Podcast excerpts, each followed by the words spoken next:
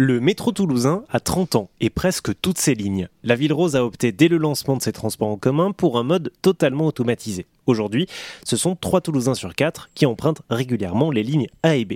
Ceci dit, Toulouse atteint la 16e place seulement des villes où la voiture est optionnelle, selon un récent classement du journal Le Parisien, signe que l'on peut encore mieux faire.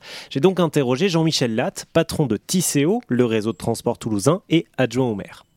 Alors vous avez choisi plusieurs couleurs pour les lignes de métro. Hein. Pour les Toulousains et Toulousaines qui nous écoutent, la ligne A c'est la ligne rouge, la ligne B est jaune, la ligne C est verte.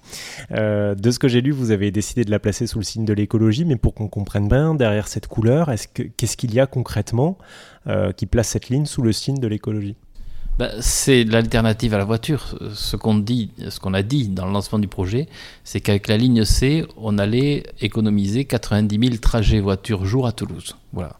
Donc le principal euh, élément, c'est celui-là, la suppression de 90 000 trajets en voiture, remplacés par un dispositif décarboné, puisque le, le métro fonctionne à l'électrique c'est surtout ça l'enjeu. Alors après, il y, a, des choses périphériques. Si vous allez voir les stations de métro ligne A, ligne B aujourd'hui, vous allez trouver des places assez minérales. Mais les stations de métro de la ligne C, ce seront des stations vertes, avec beaucoup de plantations, avec une allure qui sera très très différente de celle qui avait été conçue pour les deux lignes précédentes. Voilà.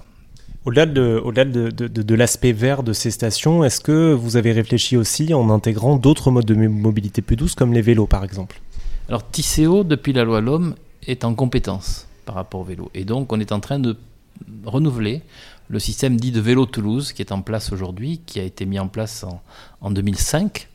Et donc c'est ICO qui a été en charge de l'appel d'offres euh, permettant d'attribuer un nouvel opérateur euh, le, système. Alors, ce n'est pas un nouvel opérateur tout à fait, parce que celui qui a gagné, c'était celui qui était en place, c'est l'entreprise de Co. Par contre, ce qui va être mis en place n'a plus rien à voir avec ce qu'on avait auparavant. On avait 250 stations, on va passer à 400. On était limité à Toulouse, on va aller au-delà de Toulouse. Et puis, la moitié des vélos, dans un premier temps, seront des vélos assistance électrique. On pourra aller jusqu'à 75%. Donc on est sur un système qui va être à la fois densifié, redistribué, rendu plus efficace avec cette dimension euh, transport vers les villes de la périphérie, etc. etc. Dans, l'aménagement des transports, il y a toujours énormément de, challenges. Donc, euh, de ce que je comprends, hein, vous essayez d'intégrer au maximum la dimension écologique sur les futures constructions, mais vous êtes obligé aussi de faire avec ce qui existe déjà, en l'occurrence les lignes A euh, et les lignes B. Comment est-ce qu'on fait euh, bah, pour, les, pour, pour, aussi agrémenter ces lignes-là et, et les remettre au cœur de la démarche écologique de transition? Elles n'ont pas besoin d'être vraiment remises en cause parce qu'elles fonctionnent très fort.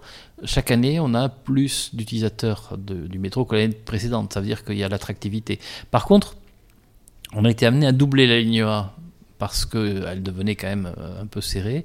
Il faudra que dans les années qui viennent, on double la ligne B, hein, qu'on passe de 2 rames à 4 parce que euh, on est aujourd'hui dans une situation où le, public devient euh, tel que euh, y a des moments de saturation, ce qu'on appelle le restaqué. Hein.